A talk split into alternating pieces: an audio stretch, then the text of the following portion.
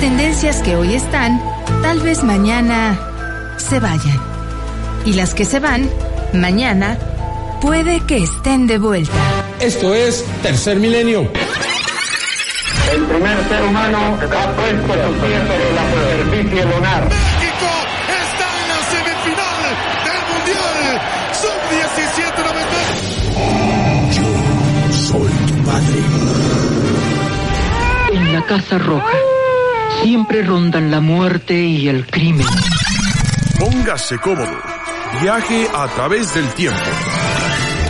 Otra superproducción de Tendencia Boomerang.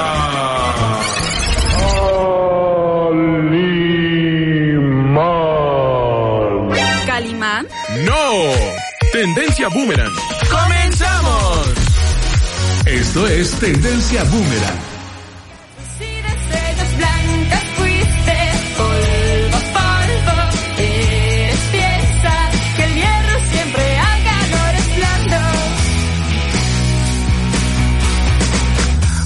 Hola, muy buenas tardes. Los saludamos con el gusto de siempre, como cada sábado a través de 105.9 de FM, Set Radio, donde Puebla se escucha. Esto es Tendencia Boomerang. Y nos acompaña en la cabina también, como todos los sábados, Saraí Ruizaña. Sarita, ¿cómo estás? Hola Leo, Ana Luisa, a Susi y a todo el equipo de Tendencia Boomerang. Aquí muy contenta de otro sábado más, con muchísima información, Leo. Sí, una semana muy, muy interesante y también está con nosotros Ana Luisa Gamboa. Ana. Hola Leo, Saraí, Susi, Oscar, a todo, el te- a todo el equipo de Tendencia Boomerang y a todos los que nos están escuchando. Un gusto estar otro sábado con ustedes y pues arrancar el programa porque como dijo Saraí tenemos muy buena información. Y bueno, ¿quién se acuerda? Bueno, esta canción ya es un clásico, o esta canción eh, es ya de las obligadas, pero bueno, ¿quién se acuerda de esta rola de Shakira? Yo sí me acuerdo. O sea, bien, bueno, es que insisto, ya son los clásicos, pero bueno, pues esta semana cumplió 25 años. 25 años el álbum Pies Descalzos, que fue el primer álbum de, de Shakira. Y bueno, pues este hubo una serie de festejos en su cuenta oficial de Twitter. Recordó varios eh, momentos con cada una de las canciones. Y bueno, Pies Descalzos tiene 25 años. Qué rápido se pasa el tiempo. Bueno, Ana Luisa no había ni nacido. Sí, ya sé, o ya estaba en los planes a lo mejor, pero no, no había nacido. Y sí, es increíble cómo pasa el tiempo, pero sobre todo los éxitos tan padres que sin duda alguna te recuerdan que la música buena aún existe. Es una buena canción, es un buen disco en general, vamos a, vamos a irlo escuchando conforme pase el programa, pero tenemos ahí varios, varios eh, éxitos. Antología, ¿se acuerdan de Antología? También es Claro, parte de este disco claro. de, de- de Pies Descalzos. Ahí la debe tener eh, eh, nuestra productora Susana, seguramente debe tener Antología. Bueno, y lo que llamó la atención fue justamente que de los recuerdos que, que subió Shakira a su cuenta oficial, cuando le ponen Antología, hace como memoria y le preguntan que qué le recuerda y dice, me recuerda un novecito que tenía, no dijo quién. Esta es la de antología, a ver, sube de Oscarito. Sobra tanto dentro de este corazón. Y a pesar de que dicen que los años son sabios, todavía se siente el dolor.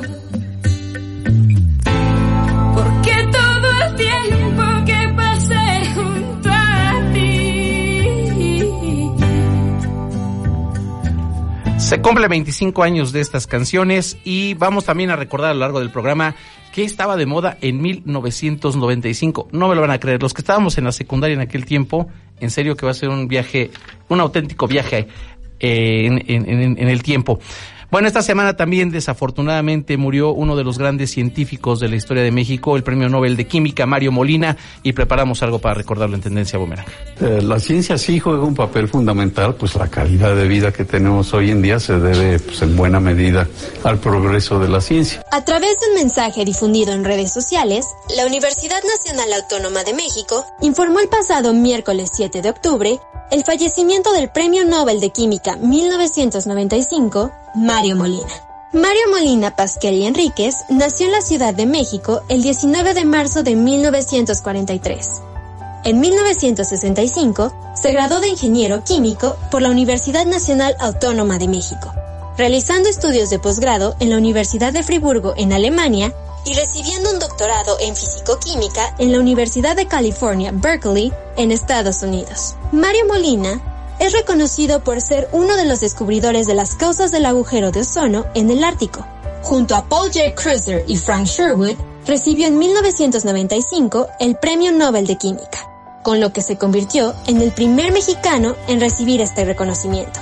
Asimismo, sus investigaciones y publicaciones sobre el tema condujeron a la elaboración del Protocolo de Montreal de las Naciones Unidas. Este fue el primer tratado internacional que ha enfrentado con efectividad un problema ambiental de escala. Mario Molina fue miembro de la Academia Nacional de Ciencias y del Instituto de Medicina de los Estados Unidos y durante ocho años fue uno de los 21 científicos que formaron parte del Consejo de Asesores de Ciencia y Tecnología del expresidente Barack Obama. Previamente, también había estado en el mismo consejo, pero del expresidente Bill Clinton. Simplemente tenemos que funcionar, pues cambiando un poco nuestra cultura de no desperdiciar energía. Podemos usar, por ejemplo, focos LEDs LED en lugar de focos incandescentes. Esto es Tendencia Boomerang. Pues de las casualidades que surgen, sobre todo cuando eh, nos empezamos a comparar los años, decíamos en 1995 el disco de Shakira, que se recordó esta semana porque cumplió 25 años, y justamente este año se cumplen 25 años de que Mario Molina, de que Mario Molina este, recibió el premio Nobel de, de- de Química en 1995. Sí, vaya, yo creo que es un hecho impresionante.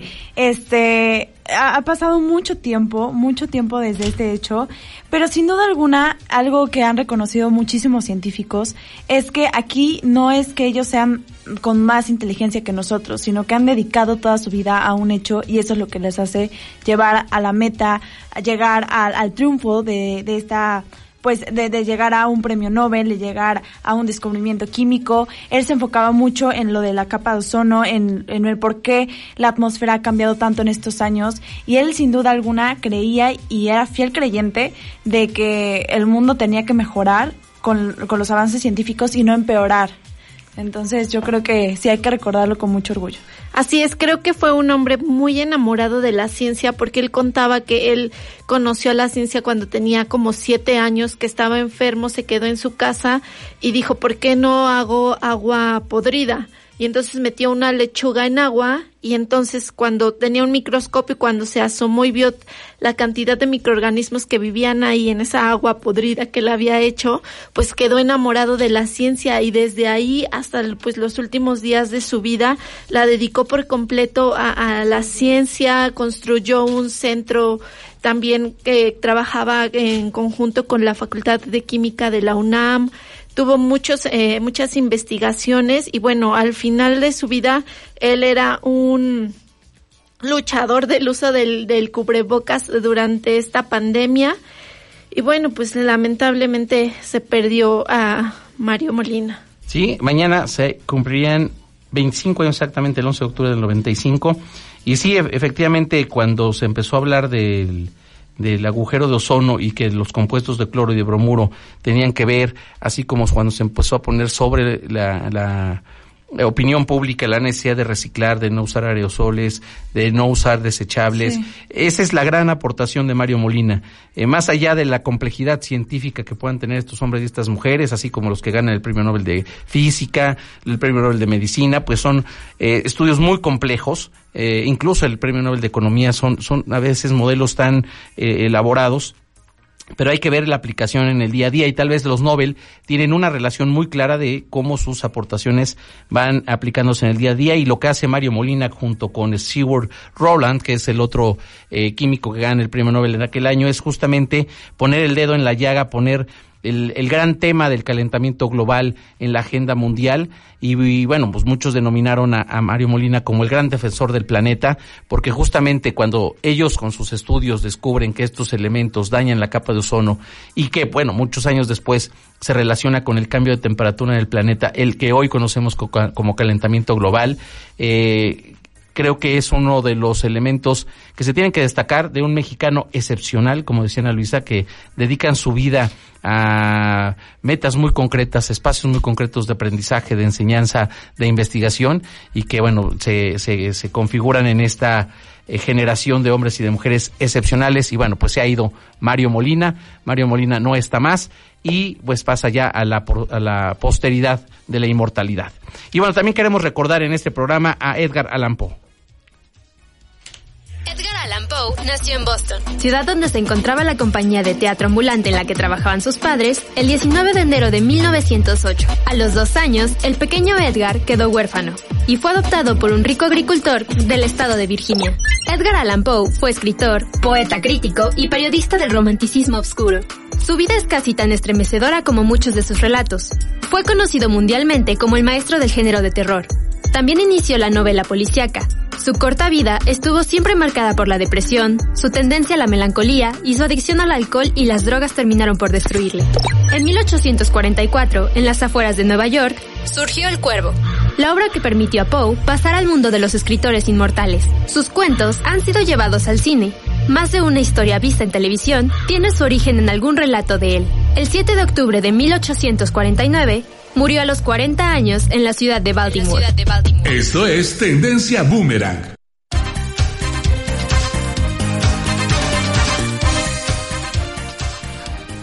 Bueno, Edgar Allan Poe, el gran autor norteamericano, el maestro del terror, que ha servido como referencia para todos los que se han dedicado a este género tan fascinante, tan eh, espeluznante. Y bueno, marca justamente la pauta para que después quienes se han dedicado a este propio género literario lo hagan de manera magistral. Pero bueno, Edgar Allan Poe es el pionero de este eh, género, pero bueno, no solamente escribió sobre terror, sino tenía también grandes dotes para la novela en general, pero bueno, se le recuerda paz por este género y bueno, lo tenemos aquí en referencia porque murió un 7 de octubre de 1849. Así es, Leo, cumplí- se cumplen 171 años de su muerte y pues sí creo que es un autor obligado cuando quieres leer un poco de la novela policíaca o de esta novela de terror, ¿no? Hizo muchos cuentos que de hecho lo hicieron después en un largometraje en donde, lo- donde Guillermo del Toro participó, son cinco cuentos. No, no sé si están en alguna plataforma, creo que no, pero bueno, sin duda su obra, después de 171 años, la seguimos leyendo y la seguimos disfrutando porque de verdad que te hacía llevar, te lleva hacia donde están todos estos, estos, estos este misterios y todo aquello del terror que él narra en sus, en sus novelas. Sí, sobre todo se reconoce a Edgar Allan Poe como un mórbido cultivador de esta literatura de terror que es suave, que es delicada, no, no es tan abrupta o tan explícita y eso hace que el lector vaya yendo por su mundo del, del, eh, del, del autor sin esa, em, vaya, sin esa ese toque brusco de la literatura, sino él lo hacía muy delicado, lo hacía muy, muy bonito. Esta parte de terror, aunque sea pues un género de terror, lo hacía muy, muy, muy bien. Y ciertamente fue maestro del género, eh, inauguró además el relato policial, como ya lo decía Sari, de la ciencia ficción, pero sobre todo realizó eh, este, estos cuentos teóricos de una praxis literaria, demostrando el potencial expresivo, na- que nada tenía que envidiar a la novela, sino hacía un un todo de todo.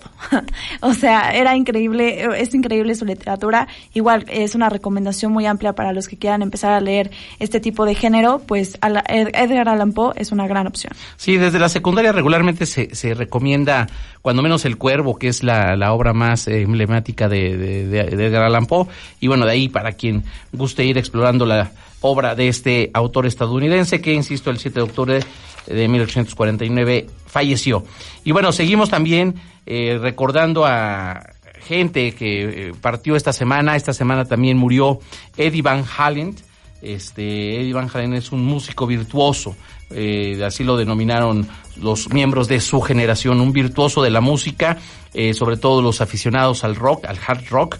Y bueno, preparamos algo también para recordarlo porque esta semana pasó a la inmortalidad Eddie Van Halen. A los 65 años de edad, el guitarrista Eddie Van Halen, fundador de la banda Van Halen e ícono del rock de la década de los 70s y 80s, murió el pasado 6 de octubre en California tras una larga batalla contra el cáncer de garganta. Así lo anunció su hijo a través de las redes sociales.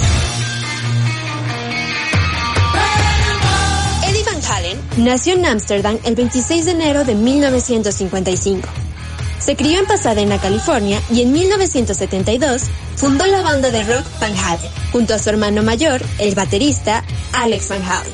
En 1978, con el álbum debut homónimo de la agrupación, alcanzó la posición número 19 en la lista de popularidad de Billboard, convirtiéndose en uno de los debuts de mayor éxito comercial en la historia del rock.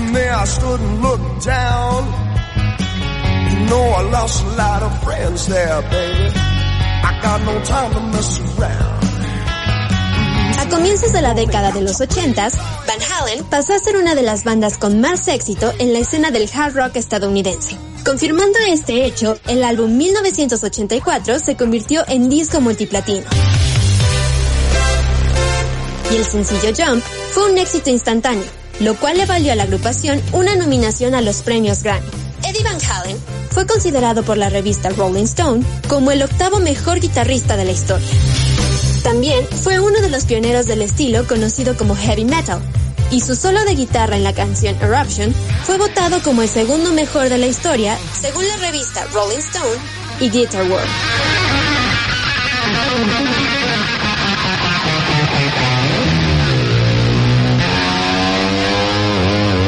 Esto es Tendencia Boomerang.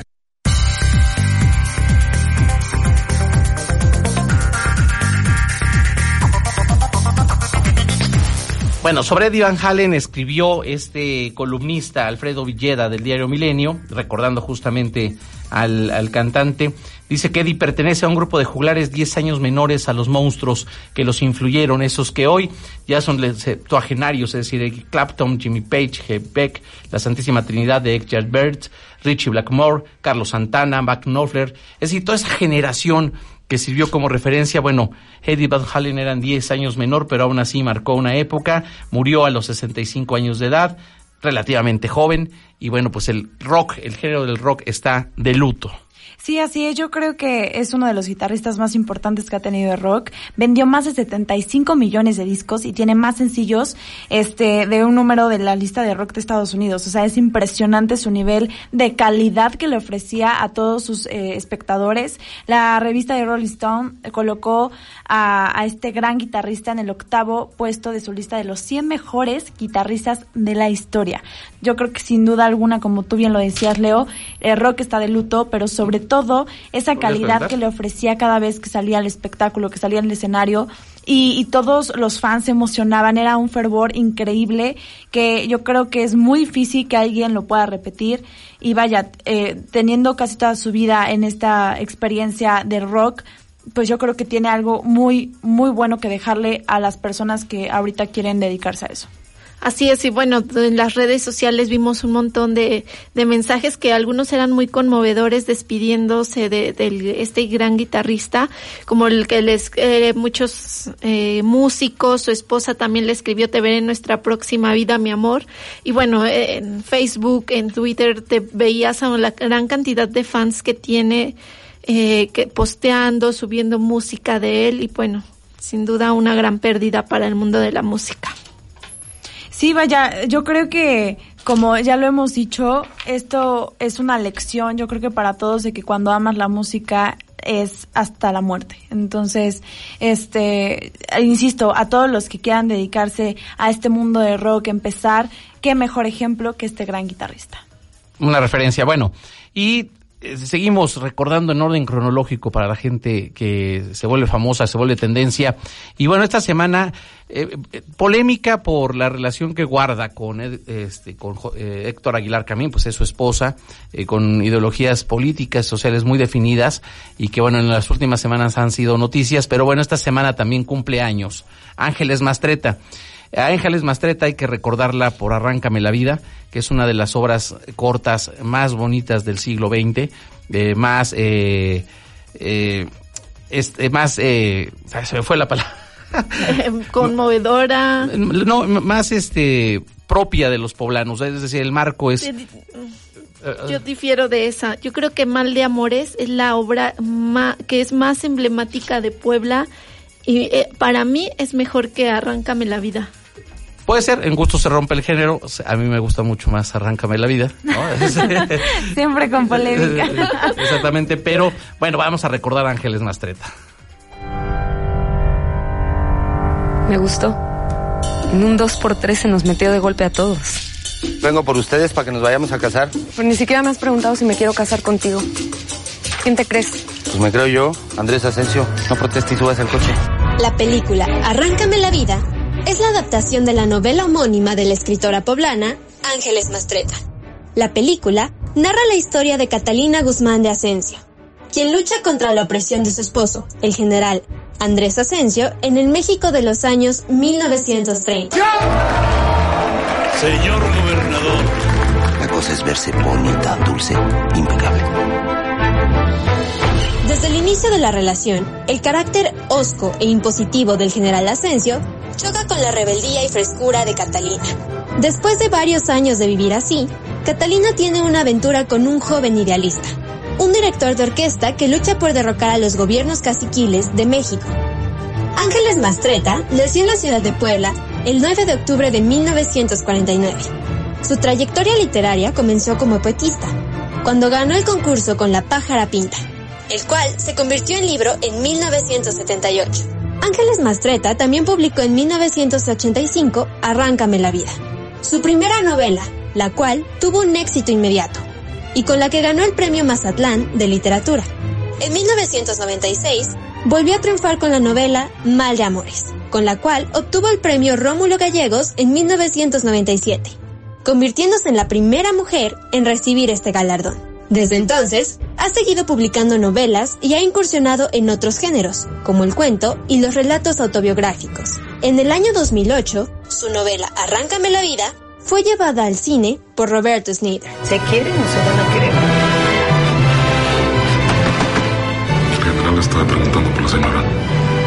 Eres mi mujer. Que no se te olvide. Esto es Tendencia Boomerang. Lo escuchamos. Arráncame la vida tiene una película, bueno, la, la- basada en la novela de Ángeles Mastreta. La película es buenísima, también ya escuchamos ahí un poco de la, de la semblanza de la película. Eh, yo creo que Ana Claudia Talancón, este, bien, eh, vaya, todo un reparto maravilloso, las locaciones en Puebla, bueno, me tocó porque justamente trabajaba yo en el centro histórico cuando grabaron las locaciones, eh, la ciudad se volvió loca, no, no hace mucho, estamos hablando no hace más de 10 años, y, y la ciudad de Puebla se volvió loca porque era impresionante ver cómo eh, en las locaciones lograron eh, reconstruir al, al, al Puebla, a la Puebla de 1950, de 1960, eh, con los vehículos, con las fachadas, con los escenarios. Eh, es una muy buena película. Pueden ver en Amazon Prime. Ahí está, en Amazon Prime y en Claro Video. Pero solo que en Claro Video creo que es renta y venta. En Amazon Prime es bajo demanda. Es este, bueno, con la suscripción la pueden ver. Pero es una muy buena película. Arráncame la vida basada en la obra de Ángeles Mastreta. Que bueno, ya, ya, ya discutimos para Saraí. La mejor obra de Ángeles Mastreta es Mal de Amores.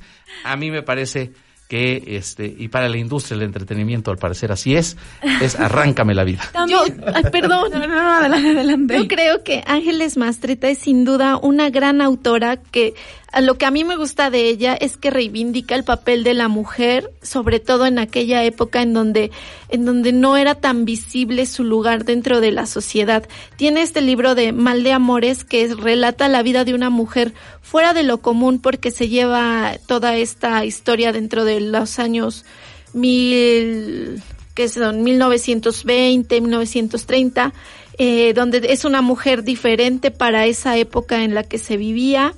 También tiene eh, unos cuentos cortos que se, que se compilan en un libro que se llama Mujeres de Ojos Grandes, que también es un libro en donde relata muchísimas historias de mujeres de la sociedad poblana. Es un libro muy entretenido también, que si quieren hacer una lectura corta, pues yo les recomiendo ese libro porque en una sentada pueden leer tres, cuatro cuentos y son tan entretenidos que se van a seguir. Toda esta compilación lo hizo porque ella publicaba en la revista de Nexos, hacía ahí sus, sus publicaciones de estos cuentos y después los compilaron en este libro. El libro de Mal de Amores, eh, todo el entorno es en Puebla, es un libro muy bonito que de verdad yo se los recomiendo. A mí me gusta más que el de Arráncame la vida, pero los dos son muy buenos porque los dos hablan de la mujer, hablan de Puebla y, y son mujeres diferentes a las que estaban acostumbrados a que se vieran en esas épocas. Justo que estabas hablando de mujeres de ojos negros también, de, ojos grandes, también quiero recalcar ese, ese momento en que esta gran escritora, autora, este, pone en, en, en alto la mujer, ¿no? Entonces empieza a contarle, porque en ese tiempo que empezó a escribir estos libros, su hija estaba enferma y estaba en el hospital, entonces ella empezó a narrarle las historias de las mujeres de 37 eh, mujeres de su familia contando la historia, el cómo han evol- evolucionado, el cómo han podido tener un empoderamiento dentro de la sociedad, pues de una cultura machista. Y aquí lo, lo padre es que sí pudo homenajear a toda esta mujer mexicana a lo largo de los años, destacando la importancia que tiene en la sociedad, sacando este libro de Mujeres de Ojos Grandes, que sin duda yo creo que es una muy buena inspiración para toda mujer y también para todo hombre, porque hay que poner en un ideal a una persona que finalmente deje un impacto positivo en el mundo. En este caso, Mujeres de Ojos Grandes, yo creo que te da esa misma inspiración.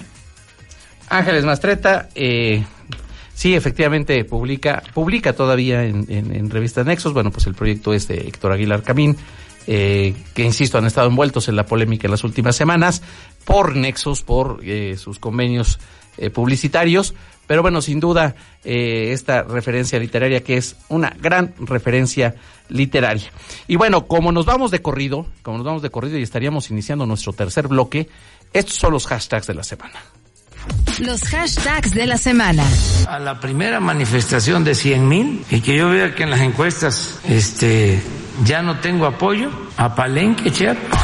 El sábado 3 de octubre la tendencia fue con 100.000 te vas. El grupo autodenominado Frena o Frente Nacional Anti-AMLO respondió al reto del presidente López Obrador de que cuando juntaran a 100.000 manifestantes, él renunciaría y sería a su rancho en Palenque, Chiapas. Fue así que el sábado pasado se aglomeraron entre 5.000 y 7.000 manifestantes en la plancha del Zócalo Capitalino. Como era de esperarse, los antagónicos del presidente afirmaron que eran más de 100.000 y exigieron su renuncia al cargo. Pronto las redes sociales los desnudaron y dejaron al descubierto el intento de Garlito. En esta ocasión no llegaron ni a 10.000. Como decía el célebre personaje de Víctor Trujillo, lástima Margarito, más suerte en la próxima. Ahí nos vemos. Emily Cooper. Bonjour. Bonjour. El domingo 4 de octubre la polémica se desató con la tendencia Emily en París. Se estrenó la serie de Netflix que lleva ese nombre y que trata de una joven experta en redes sociales que por motivos laborales llega a vivir a París. En pocas horas de su estreno se convirtió en un hit de la plataforma de video bajo demanda. El asunto es que los franceses se indignaron con la producción, ya que a su parecer es muy injusto que estigmaticen las historias en su país, ya que Francia es mucho más que moda, romance y croissants. Para concluir dijeron que la actuación de Lily Collins era peor que fatal. A estas afirmaciones se vino la necesaria respuesta de Latinoamérica, que reprocharon en redes sociales que en sus producciones, las europeas, los latinos sean estigmatizados como delincuentes, jardineros o ignorantes, y de este lado del charco, el remate fue con la clásica de estos días. En fin, la hipocresía del primer mundo. But I'm not this person. I'm the girl who shows up, not the girl who makes bad decisions. Todo el mundo por 20 años había buscado ese virus. El lunes 5 de octubre la tendencia fue hepatitis C. Se anunció que el Premio Nobel de Medicina 2020 era para los descubridores del virus de la hepatitis C, Harry J. Alter, Michael Houghton y Charles M. Rice. La hepatitis C es un gran problema sanitario global que causa cirrosis y cáncer de hígado alrededor del mundo, explicó el jurado del Nobel. El descubrimiento del virus es un logro histórico en la actual batalla contra las enfermedades virales, sobre todo en un año marcado por la pandemia del nuevo coronavirus. Gracias a su descubrimiento, ahora se dispone de análisis de sangre de alta sensibilidad para el virus y estos han eliminado esencialmente la hepatitis post-transfusión en muchas partes del mundo, mejorando enormemente la salud mundial. Bravo para estos científicos y médicos. Junto con mis compañeros fue descubrir la hepatitis C. I think this was a blessing from God that I caught it. El mismo lunes 5 de octubre la tendencia Casa Blanca se posicionó en las horas nocturnas del día. Se revelaron imágenes del momento en el que Donald Trump arriba a la Casa Blanca después de haber sido diagnosticado positivo a COVID-19 y pasar unos días hospitalizados. Aunque en las imágenes se muestra una supuesta dificultad para respirar, en realidad las redes sociales opinaron que todo se trató de un montaje para tratar de ganar popularidad, ya que su campaña presidencial va en picada. Al presidente Trump, como dicen en mi pueblo, ya no le creen ni el bendito de rodillas.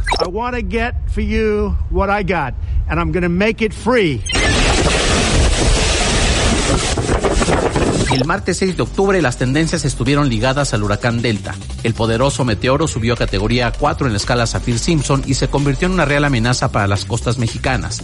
El Centro Nacional de Huracanes de Estados Unidos informó que el huracán se acercaba a las costas de península de Yucatán con vientos máximos sostenidos de 220 kilómetros por hora. El huracán Delta tocó tierra en la mañana de este miércoles cerca de Puerto Morelos, en la costa caribeña de México, provocando destrozos y causando inundaciones. Poco después de tocar tierra, el huracán se debilitó tormenta de categoría 2 en la propia escala de Saffir-Simpson, con vientos de 175 kilómetros por hora. Afortunadamente, el susto ha pasado y aunque hubo destrozos, las pérdidas humanas son menores.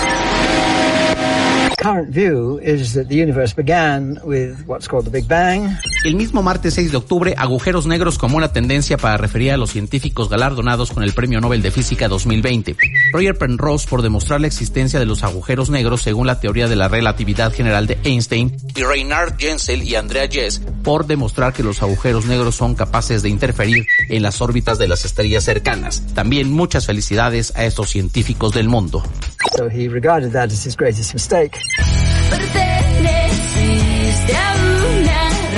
El miércoles 7 de octubre la tendencia fue pies descalzos. Esto porque los internautas recordaron que un día anterior se cumplieron 25 años del lanzamiento del álbum de Shakira que lleva el mismo nombre.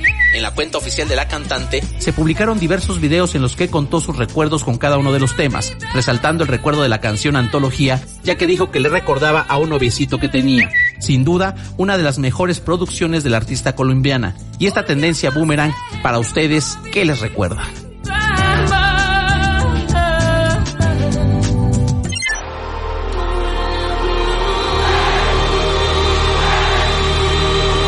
El propio 7 de octubre, otra tendencia musical, Selena.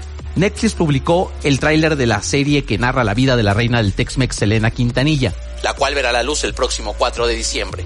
Una historia que retrata la transición de la madurez de Selena Quintanilla en el momento en que sus sueños comienzan a hacerse realidad, cuando ella y su familia toman decisiones desgarradoras y cruciales para sortear los altibajos del éxito, las pérdidas, el amor y la música, comentó Netflix en su comunicado.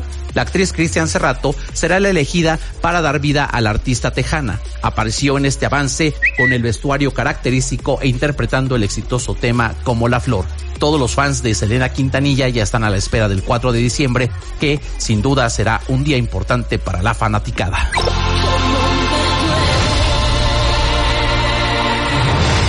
I now ask you to receive the Nobel Prize from the hands of His Majesty the King. El jueves 8 de octubre, Mario Molina, el Premio Nobel de Química mexicano, fue tendencia. La Universidad Nacional Autónoma de México, la UNAM, confirmó el deceso de Mario Molina, mexicano ganador del Premio Nobel de Química en 1995. La Universidad Nacional Autónoma de México informa el lamentable fallecimiento del doctor Mario Molina, distinguido universitario, Premio Nobel de Química en 1995. Publicó en su cuenta oficial de Twitter la tarde del 7 de octubre. José Mario Molina Pasquel y Enríquez nació el 19 de marzo de 1943 en la Ciudad de México y estudió ingeniería química en la máxima casa de estudios del país. Su trabajo más reconocido es con la participación que tuvo en materia ambiental, pues junto con Paul J. Croughton y Frank Sherwood Rowland recibieron la máxima distinción en ciencias en la década de los 90 por su descubrimiento en el daño de la capa de ozono en la Antártida. And yet, it's very important in your own specialty to be as good as you can be. Hola, hoy me quiero dirigir a ustedes como mamá de dos niñas. El mismo jueves 8 de octubre, una mujer polémica volvió a ser tendencia. La empresaria Angélica Fuentes publicó un video en el que anunció que seguiría en su lucha en los tribunales en los que peleará lo que a derecho corresponde a sus hijas por ser hijas del fallecido Jorge Vergara. Anticipó que vendrán campañas en su contra, pero que eso no la detendrán porque la justicia estará de su lado. Vaya que la señora Fuentes va por todas las canicas que heredó el finado dueño de las chivas rayadas del Guadalajara. Confío plenamente en que los tribunales competentes analizarán mi caso. El viernes 9 de octubre, Torreón y Excel como tendencias. La usuaria It's Brende de TikTok subió un video para explicar la situación. Todo comenzó porque al parecer se elaboró una hoja de Excel para exponer a los hombres abusadores, según la TikTokera, lo que provocó que los propios hombres expuestos también crearan su propia lista de Excel con nombres de mujeres. Esto provocó una batalla campal de descalificaciones en esa ciudad del norte del país. No cabe duda que no deja de sorprendernos en lo que se enfoca en las redes sociales en estos tiempos, nuestros tiempos. No tienes una justificación lógica, te acabas de tomar como para eso abogado. El mismo viernes 9 de octubre, el Lord de la semana, en esta ocasión Lord Pantera. Esto porque se presentó un nuevo enfrentamiento por el correcto uso del cubrebocas en establecimientos comerciales de nuestro país. Un cliente enfureció con el empleado de una cafetería en Zapopan, Jalisco. En las imágenes compartidas a través de redes sociales, se aprecia como Lord Pantera, un sujeto de 41 años de edad, que presume su trabajo para la empresa Tequila Cuervo, amedrenta al empleado de la cafetería, mientras trabajadores de seguridad custodian la escena. En tanto, Lord Pantera amenaza al empleado, algo que hizo por varios minutos, en algún momento se quita la playera y continúa encarando al trabajador, para después salir del local. El apodo vino por la amenaza final del sujeto. Afirmó, soy una pantera, soy una pantera afuera y a los güeyes, sí, como tú, me los como. ¿Ya viste? Me los como. Me los trago de un bocado, amenazó el que hoy es denominado Lord Pantera. Esto es Tendencia Boomerang.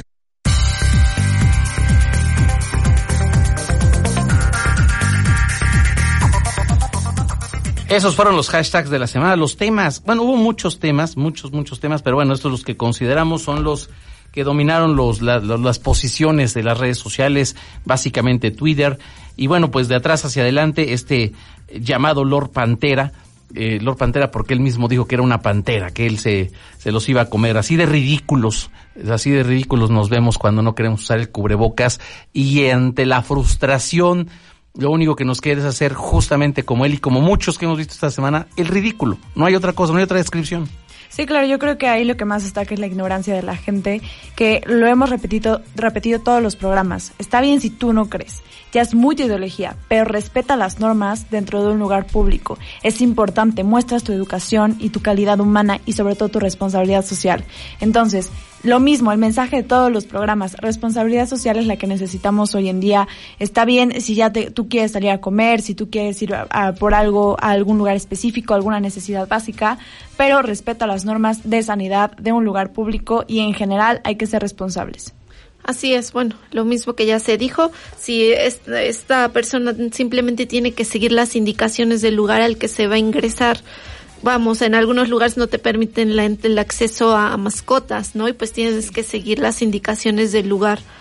Y pues sí, hay que seguir la- la- las indicaciones. Si no quieren usar el cubrebocas ah, porque no su ideología, como dices, no les no no no no les indica hacer eso, bueno, hay que seguir las normas del lugar al que vamos a, a visitar. Sí, y, y el problema con este sujeto es que ni siquiera era que no quisiera usar el Se lo ponía bien, No, ¿no? se lo ponía bien. Bueno, pues ya lo tienes, póntelo bien, ¿qué te cuesta? Sí, que es mucha apatía, ¿no? Es como un berrinche humano es de esta persona. Es impresionante hasta dónde puede llegar su... Es que es ignorancia. O sea, yo, yo, lo, yo lo llamo así o berrinche. Pues sí, al final puede ser que sí sea berrinche o sea ignorancia, pero bueno, el señor o el angelito, hoy Lord Pantera, tiene 41 años como para andar haciendo no. berrinches. Este, pero bueno, no solamente él, me ha tocado también en estos días eh, observar gente que no quiere usar el cubrebocas, que se rehúsa a usarlo, que, que se enoja justamente cuando le piden que, que, que se ponga el cubrebocas. Entonces, pues el llamado sigue siendo el mismo. Eh, la, la pandemia no, no, no ha concluido, al contrario, sigue agudizándose en algunos lugares. En Canadá, esta semana ordenaron otra vez el cierre de cines, antros, este, gimnasios. Es decir, ya se empieza a experimentar un rebrote de la pandemia, es natural, no hay vacuna, no hay un tratamiento 100% efectivo, entonces no seamos como Lord Pantera. Y bueno, de los otros temas de la semana, ¿qué, qué recuerdan? Yo me quedaría también con el de Donald Trump y su positivo a COVID. Lo dijimos en el programa pasado, sí. o sea, lo dijimos, esto, es- lo, narramos, narramos tal cual la, la, la escena, sale Donald Trump ahí eh, fingiendo que alguna eh, este complicación para respirar, sí, claro. exactamente, pero se le veía hasta bronceado, así como es Donald Trump que se ve que se da sus bronceados, debe tener una cama de bronceado ahí en la Casa Blanca, este, se veía hasta bronceado, entonces, pues un montaje más de Donald Trump, afortunadamente al parecer en los Estados Unidos ya no le creen mucho, eh, no le fue mal en el primer debate, pero las encuestas lo califican muy mal. Eh, después del debate que fue esta semana también de los candidatos a la vicepresidencia, también le fue muy bien a, a la, a la candidata de Biden. Entonces ahí va, ahí va eh, la sociedad norteamericana planteándose la posibilidad de que Donald Trump no pueda reelegirse. Sí, yo creo que es una burla que la que hizo porque no es posible que se esté pues de alguna manera agarrando de una pandemia que ha afectado a millones de familias mexicanas, estadounidenses del mundo y que haya agarrado esto para una estrategia para su gobierno, para, para finalmente salir y decir, ay, me, me curé milagrosamente, eh, COVID casi, o sea, es inmune, así que bye. O sea, no puede, ah, no puede ser que un líder de un país, como lo dijimos en el programa pasado, agarre eso de estrategia. Así es, y creo que quedó peor porque se mostró su inse- insensibilidad, incluso a ese, a ese Twitter que comentas que dijo que no tuvieran miedo que el COVID pasaba así, le respondió Chris Evans, que es el Capitán América, y le dice que claro, que, eh, que redacte bien, que obviamente el- si es que tuvo COVID, bueno, no lo pone así, pero le pone, tú estuviste monitoreado seguramente las 24 horas del día, tuviste a los mejores médicos y por eso es que después de unos pocos días él pudo regresar a la Casa Blanca y da, y bueno, también creo que a los tres días ya estaba dando un mensaje desde el hospital, ¿no? Entonces, eh, le, le dice que, que sea sensible porque no todos tienen los, los mismos medios para, exacto, para curarse de este, de esta enfermedad. Pero aún teniendo acceso a, y entre comillas, la mejor atención. Claro, no sabes este, qué va a pasar. la- el el Sí. virus, el, cuando el virus ataca de manera real y hay síntomas y hay, eh, se ha documentado eh, de manera amplia en todos estos meses, no es una gripa, no es un resfriado, no es algo que hemos visto escenas realmente dramáticas de gente que no puede respirar. Esa es el, gran, la gran complicación del nuevo coronavirus. Por eso siempre decimos y se lo recordamos, ¿quieres saber qué es lo que padece una persona que ha contraído el coronavirus y tiene síntomas y síntomas graves que, que ha ocurrido en el caso de México, por ejemplo, más de 80 mil personas que han perdido la vida por el nuevo coronavirus? Hay algunos médicos que recomiendan, bueno, en, en- en las redes han puesto el ejercicio, pónganse un, eh, un diurex en la nariz, eh, hagan dos hoyitos con una aguja muy delgada y traten de respirar. Eso es lo que siente un enfermo del nuevo coronavirus. Entonces, cuando sale Donald Trump con este nivel de cinismo, pero bueno, Sí, es impresionante. pues bueno, le- insisto, ojalá, ojalá que no gane la elección, pero en, la- en política a veces las cosas son impredecibles. Y otro de los hashtags a mí me dio mucha risa. eh, a- ayer estaba viendo que era tendencia Excel. Eh, no entendía por qué. Y luego ya entré, ya entré ahí a la tendencia, de- eh, traté de, de ubicarla. Este, entré a la página, a la, la cuenta esta de por qué es tendencia y lo acababa de subir que era tendencia Excel.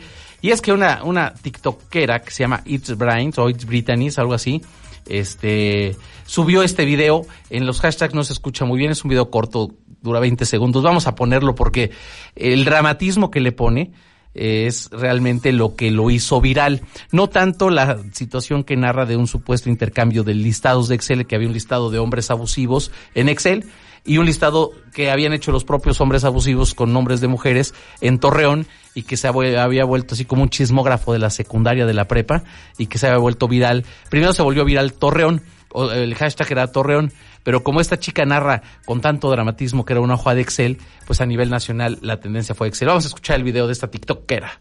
Mi ciudad está trending en Twitter y esta es la historia. Un grupo de chavas hizo un Excel para exponer a abusadores. Eran como 200 y pico de nombres, eran demasiados. Y muchos de ellos se ardieron e hicieron un Excel para exponer a chavas abusadoras. Que sí, hay chavas abusadoras. Sin embargo, en este caso, chavas y chavos están quemando a chavas y está súper feo. Es como la película Mean Girls, pero en persona.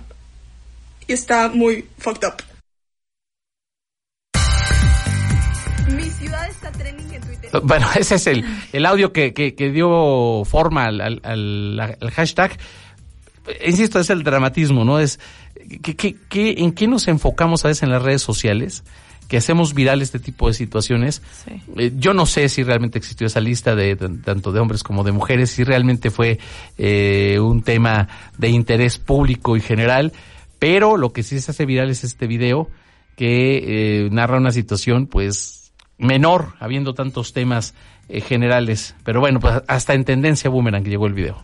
Así es, Leo. Bueno, sí, insisto en lo mismo que, que hemos hablado cuando ocurren estos hashtags. No sé la gente cuál es su criterio para seguir a, a estos influencers, tiktokeros, no sé, de verdad. A Porque veces- aparte tenía 30 mil reacciones, 35 mil reacciones, era impresionante. Porque además es eh, un video de TikTok que ya Sí. era viral en Twitter. Y es que sabes que TikTok es una plataforma perfecta para hacer viral los videos. Entonces, ahí sí mucho ojo lo que publiquen porque en cualquier momento los podemos escuchar aquí en Tendencia Boomerang. Pero sobre todo, sí es lo que hemos comentado a lo largo del pro- de los programas, que es hay que pues tener un poco más de crítica en lo que hacemos viral. Hay tantos temas, como bien lo dijiste, Leo, a los cuales debemos de hacerlos virales, debemos de visibilizar y que, o sea, estoy, estoy de acuerdo, es como tipo comedia a lo mejor, pero también hay que tener ojo en eso.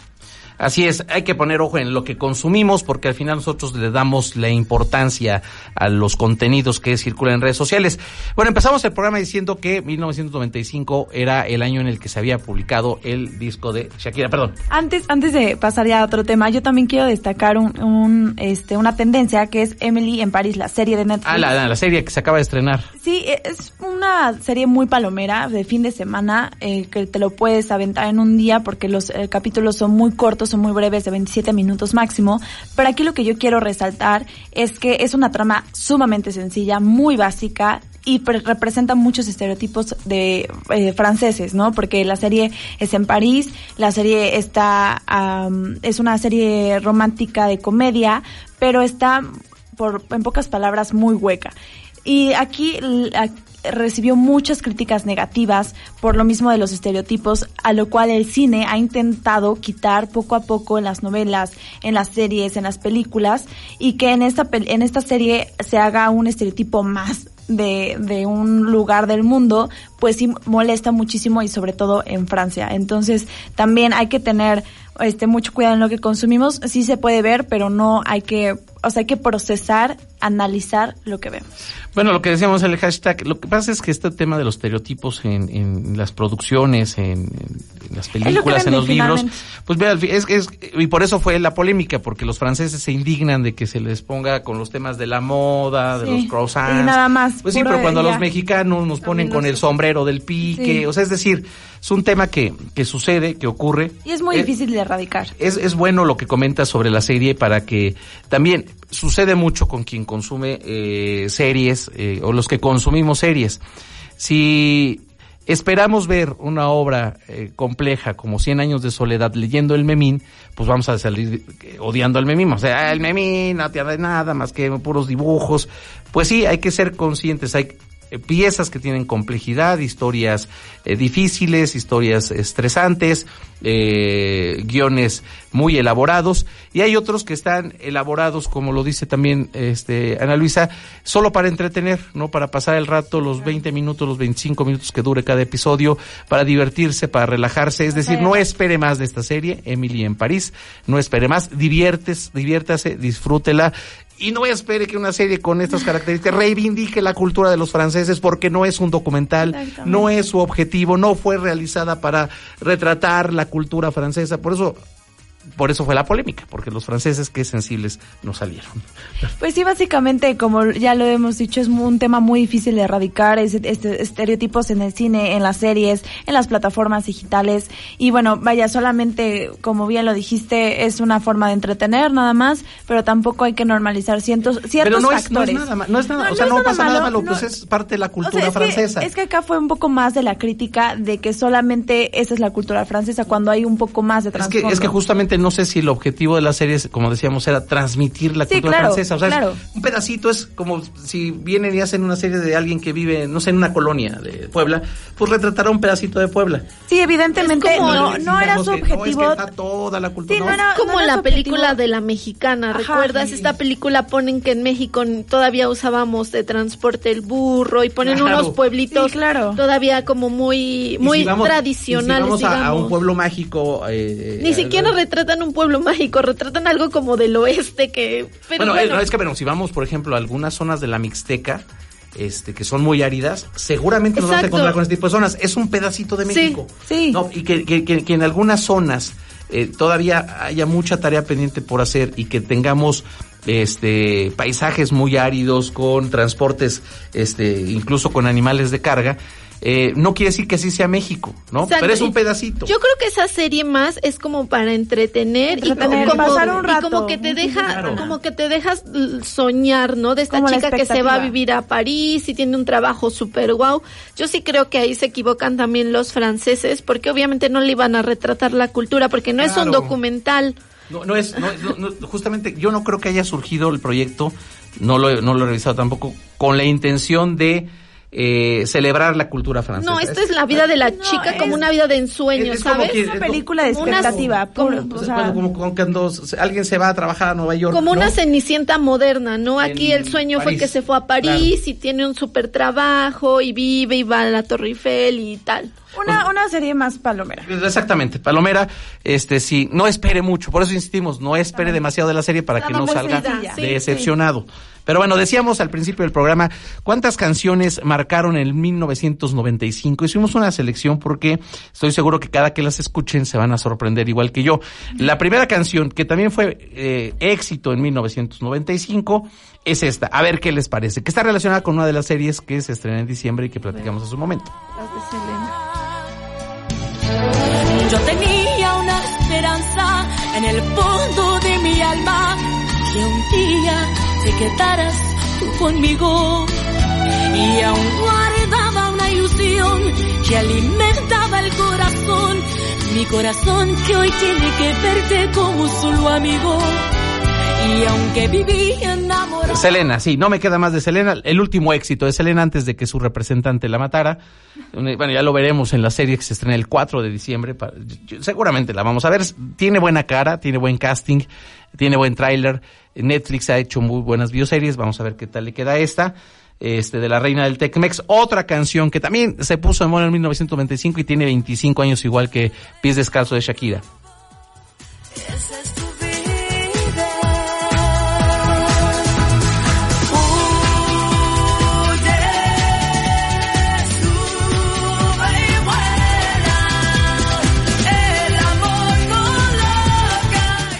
Bueno, es Mónica Naranjo y también esa, esa cada vez que salimos a, de fiesta y la escuchamos parece que la publicaron ayer, que la estrenaron ayer, este, pero no, 25 años, es decir, quien nació en 1995 hoy es un eh, joven adulto de 25 años, imagínense nada más. Y bueno, esta es la tercera, hay muchas, pero estas tres que a mí me rompieron el corazón porque exactamente muchos años. A ver, esta es la tercera que seleccionamos.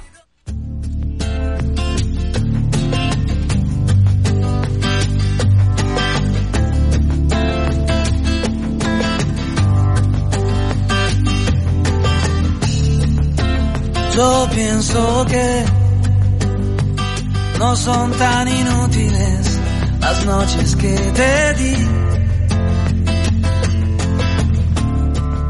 Te marchas. Gianluca Grignani es el cantante que marcó eh, en 1995 los de mi generación estábamos en la secundaria entonces estas canciones se escuchaban en las tardeadas exactamente eran las eran los éxitos de la semana que dedicábamos en aquel entonces 25 años qué cosa tan espantosa pero bueno esas son las tres canciones de 1995 que se suman a las canciones de Shakira, que este año, bueno, del primer disco de Shakira, cumplieron 25 años. Pero ya si hablamos de lo que se estrenó esta semana, ya ven que también rescatamos, quisimos eh, poner a su consideración un disco de los Rabanes que, que- que cantan con Vicentico que se llama El Tequila. El Tequila como bebida representativa de nuestro país, una canción movida, una canción eh, muy al estilo de los Rabanes, pero completada con este Vicentico y también les quedó bonita. Vamos a escuchar, este es uno de los éxitos, o de los estrenos, mejor dicho estrenos, porque todavía no es éxito, estrenos de esta semana. quedan recuerdos y más ganas de beber.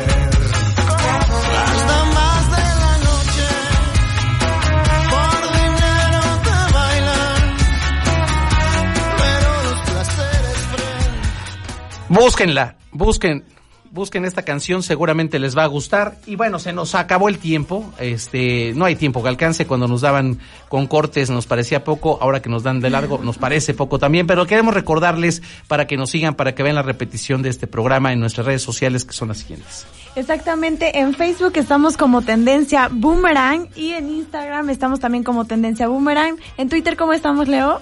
Igual como tendencia, perdón, Boomerang FM, Boomerang-FM, Boomerang-FM, para que nos manden mensajes, para que nos digan qué temas quieren que abordemos, cuáles son las tendencias Boomerang que ustedes recuerdan que les generan nostalgia, que están siendo como de moda, porque a veces salen este tipo de canciones y para los chavos son éxitos. Pero vámonos ya. Sarita, Saray Rezañas, muchas gracias. Muchas gracias a todos, nos vemos el siguiente sábado. Ana Luisa Gamboa. Muchas gracias a todos por escucharnos, a todo el equipo de Tendencia Boomerang. Nos escuchamos el próximo sábado en punto de las 6 de la tarde. Soy Ana Luisa Gamboa y fue un gusto. Yo soy Leobardo Rodríguez Juárez. Nos encontramos en punto de las 6 de la tarde el próximo sábado a través de 105.9 de FM, Set Radio, donde Puebla se escucha. Formamos parte del sistema estatal de telecomunicaciones. Hasta la próxima.